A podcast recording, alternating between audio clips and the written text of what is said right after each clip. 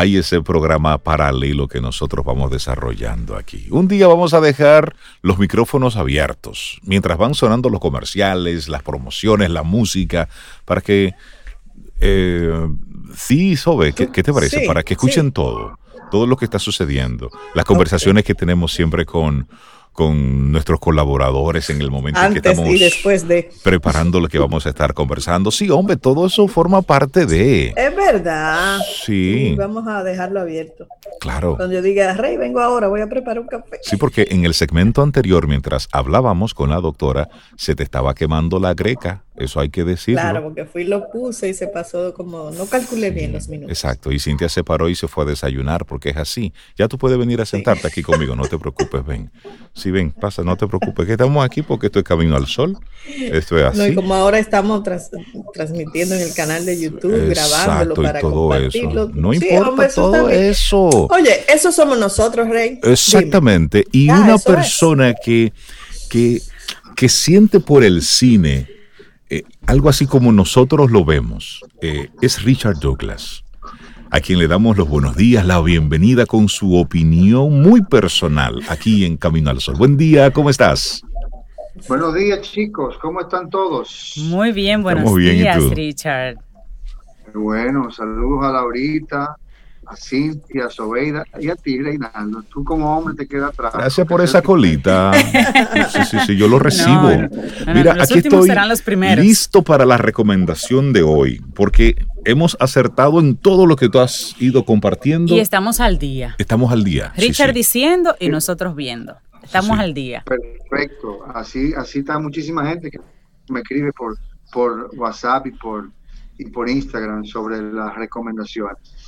Hoy tengo una opinión personal sobre un trabajo hecho en Italia. Una película que en italiano se llama L'Infidele, o sea, los infieles. Mm. Es un concepto muy italiano sobre la infidelidad fundamentada en, la infidelidad masculina, pero también se, se comenta la infidelidad femenina. Y el director pretende buscar como un símil entre esa imagen que ha tenido siempre el italiano de que es un gran amante. Siempre el italiano ha estado muy ligado al amor, al sexo, a la pasión, y trata de buscar una identificación de qué está pasando en el mundo con el italiano que tiene este concepto. Se parece un poco también a nosotros, un poco muy latino, quizás esa parte latina que tiene el italiano intrínsecamente en su idiosincrasia, que nos permite a nosotros también ver la infidelidad como un concepto casi natural en el hombre. Aquí el hombre siempre ha tenido quería, que no la quería, sino que la quiere. Entonces, entonces ese, ese concepto de la infidelidad y de las, las cosas que hace el hombre para lograr su infidelidad y cómo se maneja para que la infidelidad sea como una cosa que pasó y no se dio cuenta o como que no tiene efectos en la relación afectiva, amorosa. Y este director pretende eh, hacer una comedia.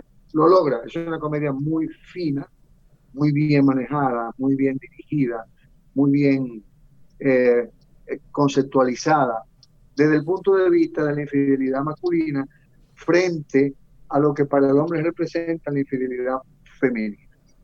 Entonces, aquí hay una dirección brillante de parte de Stefano Mortini, que es quien, quien, quien dirige la película, y coescribe con Filippo Bologna y con Ricardo Scarmaccio, que es quizás el actor principal. Son cinco historias de infidelidad que las unen. Son cinco historias de cosas que pasan en parejas. Eh, son los mismos actores siempre, hacen diferentes papeles, mm. diferentes eh, eh, dramatizaciones de diferentes individuos en diferentes circunstancias, pero todos muy bien hechos, muy bien dirigidos. Una actuación brillante de parte de Ricardo Scarmacho, que es además guionista de la película, y es como el más simpático del grupo. Es un tipo que, de esos tipos que tiene los dientes por delante de la nariz. Entonces tú lo ves y, como que sabe que te va a reír o que te va a decir una cosa cómica, simpática.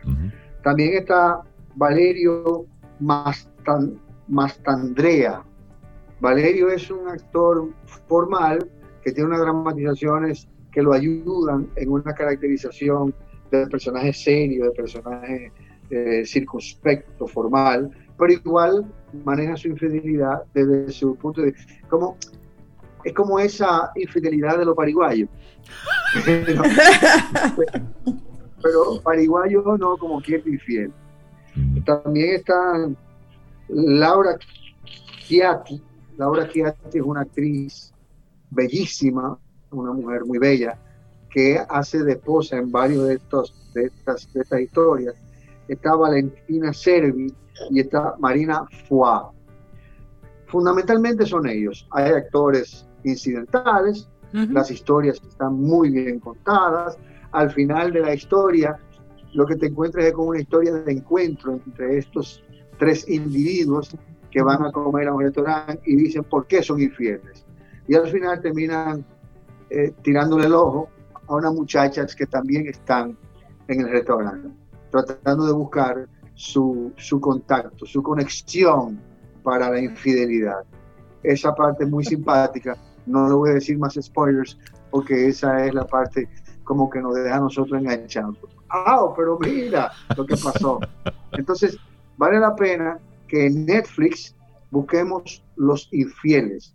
En italiano, L'Infidele L'infidele en italiano se escribe con una G por delante. Li, con una G por delante, se, se pronuncia como si fuera li, pero es li.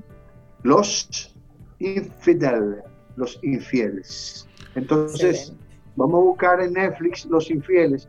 No se pierdan esta recomendación y denme su opinión la semana que viene. Bueno, bueno siempre son actuaciones maravillosas las que tú nos presentas. Y el tema de la infidelidad, Richard, está en, la palestra en estos días porque ha salido a la luz una supuesta infidelidad de Will Smith con Jada Pinkett, su esposa de muchos años. y de hecho, ellos tuvieron un... O fue ella que le fue, fue infiel. Hay una infidelidad de uno de los dos. El punto es que ellos tuvieron inclusive... Es un, estilo, es un estilo de infidelidad norteamericana. Es muy, muy sofisticado para nuestra sociedad. De hecho, fue él que le entrevistó a ella. Y ella le dijo, pero sí, pero yo te fui infiel con fulano de tal. Y fue tantas veces, y sí me gustó, y sí hubo relación. Sí, tuvieron un, un, marriage talk. 25 millones de viewers ha tenido esa entrevista que él hizo a ella de que yo te quiero por encima de eso. Y no, no, no aquí le dan trompada. Qué barbaridades. Tiene, sí, son, son connotaciones diferentes. Pero sí. El macho masculino vernáculo, varón. Eh, ve la cosa de manera diferente en esta sociedad. Sí, hay un elemento cultural importante que hay que hablarlo hasta la, hasta la saciedad, hasta el cansancio, pero tiene sí, recuerda el, el político dominicano, ya ni lo, el querido, así era que le decían a él, que decía de la segunda base. El político. Había un político que había mencionado eso. El querido, y cómo, eso, cómo ese tema se utilizó como una especie de, de, para simplemente ridiculizar el tema, pero sí es un, es un tema cultural importante. profundo, y nada agradable, porque la infidelidad aquí se asume, como dice Richard, de una manera agresiva. Agresiva totalmente. el tema de que de posesión. Exacto. O sea, tú eres mía, tú eres mío y punto. Por eso el contraste de lo que tú compartías con lo de Estados Unidos. Si yo eh, me sorprendo con una acción infiel de, de, parte de mi mujer, yo trato de buscar la forma de, de, conquistar al individuo, porque si yo lo enamoro no lo va a contar, pero si es, si es que tuvo con mi mujer se lo va a decir a todo el mundo. y ahí hay un elemento de, proteger mi machismo, que no se le digan a nadie. Exacto, es tanto lo que hay que debatir ahí. hay muchas formas de afrontar el tema y cada quien lo, enfrenta a su manera. Yo pienso que es un tema demasiado profundo y que las parejas deberían reconocerlo como parte eh, de la naturaleza de su relación. El que la infidelidad, Richard. no, el tema. No, el tema. Ah, el tema. Me refiero a reconocerlo para identificarlo y protegerse. Claro. claro. No, para aceptarlo. Sí, porque se ha convertido históricamente. Una de sus eh, posibles aristas pueda ser aceptable. Yo pienso que la infidelidad es deslealtad. Totalmente. Y la deslealtad, como quiere, dañina. Entonces, no, no, no. Sin, sin interpretaciones vagas, yo pienso que las parejas deben prepararse para reconocerlo, identificarlo y protegerse. Exacto. Claro. Ahí estamos totalmente de acuerdo. No, como estamos en el tema de malos entendidos, por eso hice la pregunta, no, para que y, quedemos claros. Y quedó, y quedó creo que ahí muy bien entendido. Ese es un, ese es un tema que es muy profundo y son de esas cosas innombrables de esos temas que se van simplemente tapando y son también de los que causan los grandes malentendidos en las parejas. Richard Douglas, Los infieles, esa es tu recomendación y la estaremos viendo, luego te contamos. En Netflix.